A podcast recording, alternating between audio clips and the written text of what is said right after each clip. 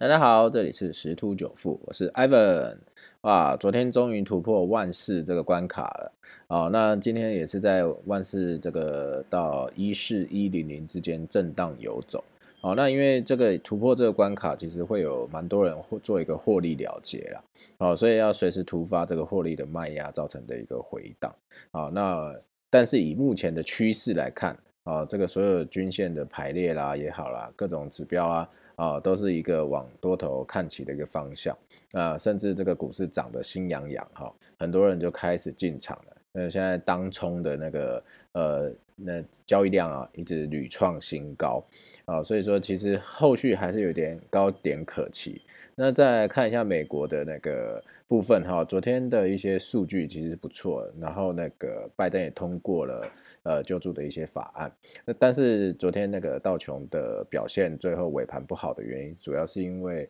呃辉瑞药厂那边因为疫苗这个制作的供应链的原物料啊啊不符合标准，呃，变是说这个疫苗生产可能会延后。哦，所以说金融街、华华尔街那个金融圈哈，他们的这个有一点失望啊，啊，所以说其实这个目前市场即将慢慢的回归基本面，好，或者是一些政策面、数数据面的部分来去支撑这个呃股价的一个抬升哈。好，那但是重点还是回归一个疫情还是在创新高啊，全球呃确诊人数应该已经到六千五百万人。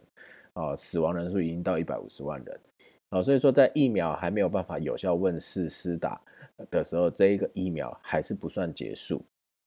那或许就算它成为一个流感的的形式，也是有可能会影响到一些经济，总总而言之会影响到经济的复苏。啊，所以说我们还是保持一个审慎的态度。好，但是呃，我们可以先看一下有一些部分啊。好，就是我们可以去提早去做一些布局的，我们就可以思考的。好像台湾在这一波疫情啊，所谓的产业地图啊，很惨的哈啊，就像餐饮业者啊，目前看起来是逐渐在恢复。好，再来就是饭店业啊，是不是国旅现在超夯的啊？再就是像那个呃航空业哦，因为最近的那个像那个呃航运业哦这一块哦，那个。股价啊，或者是那一些指数啊，蹭蹭蹭的往上哈，就等于是说疫情是趋缓的，然后现在整全球经济又开始恢复流动，所以这一些航运的、航空或是那个海运的部分呢，其实是慢慢慢慢在恢复。好，在呃，可是因为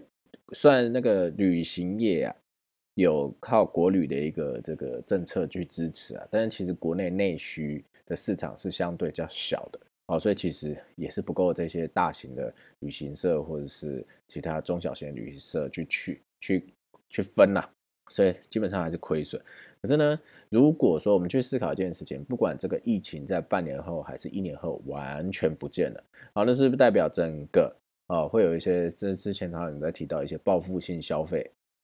那会不会说啊，我因为我两年不能出国了，所以我存了一些钱，我想要出国，有可能。好，所以说其实还是可以去挑一些体质好的这个大型的这个旅行社啊的这个上市的股票，然后去做一个观察跟布局啊，因为一旦一旦那个这整个呃经济形势好转的时候，他们这个就有机会一飞冲天，因为这就是所谓的转机股了。好，那再就是贵金属的部分。啊，贵金属，因为如果说经济开始去呃恢复了，那就代表说工业需求、商业需求或民生需求，呃，都有可能在做一个发酵的一个动作，所以啊，铝啊、铅啊、锌啊、镍啊这些价格都会上扬。哦，所以如果有有跟贵金属相关的一些类股，也可以去注意跟琢磨。啊，在最后一个消息是这样，啊，刚刚有看到说，因为美国啊，啊，它在通过，应该这样讲，呃。中国的一些企业，呃，毕竟它的可能这个总部是在中国，那只是去美国上市，不管是纳斯达克还是道琼，那在那边上市，其实它就是，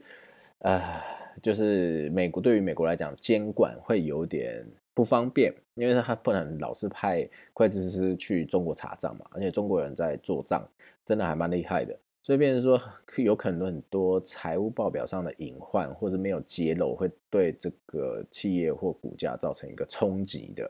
的事情其实蛮多的啊，因为之前都有听到蛮多这种新闻啊，所以所以说啊，这个美国现在正在去有有一个审财务审查的规定啊，正在去做一个定定。那如果说真的是呃华府他这边就是美国啊，他没办法审查，就是完全信赖这些在美国上市的中国企业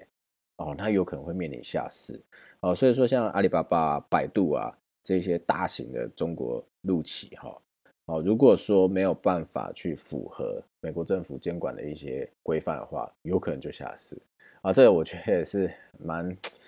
呃，应该怎么讲呢？唏嘘嘛，因为之前他们去在美国敲钟的时候，也是风风光光啦，然后也是把很多人呃推向了那个百万富翁、千万富翁，甚至亿万富翁的一个呃水位哈啊。但是如果一面临下市呢，嗯，这就是所谓的壁纸啊。所以其实不管如何啦，我觉得我们在做投资，还是要去审慎的去审视企业的本质。啊，它到底有没有这个本业是有造造血可以赚钱